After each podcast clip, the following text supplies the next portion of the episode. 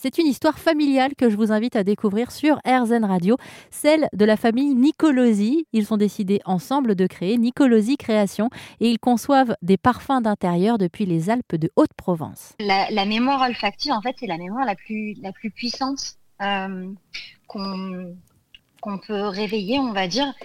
Euh, et c'est vrai que c'est tout l'objectif quand nous, on crée par exemple une identité olfactive pour... Euh, pour un hôtel, pour, euh, pour une chaîne de spa ou, euh, ce, genre, euh, ce genre de d'établissement. En fait, le but, c'est que quand les clients y reviennent, ils aient de suite en fait les, les sensations, les souvenirs, les émotions associées à leur présence à tel moment dans cet établissement. par exemple, on a on a un établissement, l'abbaye de la Selle dans le Var, pour, qui on a créé une, identité olfactive autour de la, de la cire et du miel d'abeille. En fait, eux, ce qu'ils voulaient réveiller, c'est l'impression quand on, quand on rentre dans l'hôtel que tous les meubles viennent d'être cirés, ce côté vraiment très authentique du, du, bois massif, etc. Donc oui, c'est vrai que c'est vraiment lié de manière très très proche et c'est quelque chose qui est assez génial à travailler avec nos clients parce que souvent, quand ils viennent vers nous, ils ont une idée en tête, ils savent exactement ce qu'ils veulent, ils savent pas forcément nous le formuler, nous l'expliquer, mais par contre, eux, au fond de leur tête, ils savent ce qu'ils imaginent. Et en fait, tout le travail, ça va être de décrypter ce à quoi eux pensent pour essayer de le le recréer en fait euh, et d'enfermer tout ça dans une bouteille, dans un flacon. Il y a presque un côté profiler des odeurs. Oui, euh, c'est vrai, oui, c'est presque ça.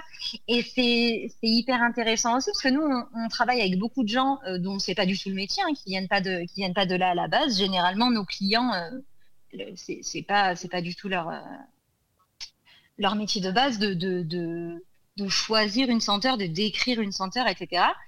Et c'est ça qui est intéressant, c'est de de voir comment eux nous la décrivent parce que généralement c'est hyper révélateur de qu'est-ce que ça représente pour eux. Alors nous, vous savez, pour créer euh, RZN Radio, puis créer une radio de manière générale, il faut créer une identité sonore. C'est ce mhm. qu'ont fait euh, les fondateurs d'RZN Radio il y a un peu plus d'un an et demi maintenant, mais on n'avait pas pensé à notre identité olfactive. Donc je serais curieuse de savoir si RZN Radio avait une odeur, une identité euh, olfactive, laquelle ce serait par exemple?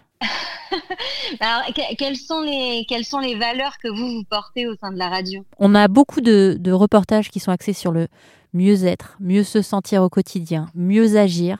On a une radio de solutions extrêmement positive. On met en lumière les gens qui font des choses bien. Donc je dirais euh, euh, bah, du dynamisme, du peps, euh, de la bonne humeur. Et du coup, là, quand vous me parlez de ça, moi, ce que j'imagine de suite, c'est des senteurs du style euh, euh, du thé vert, du yuzu, euh, du yuzu, des agrumes pour le pour le peps, ouais, du thé vert eucalyptus pour le côté un petit peu fraîcheur.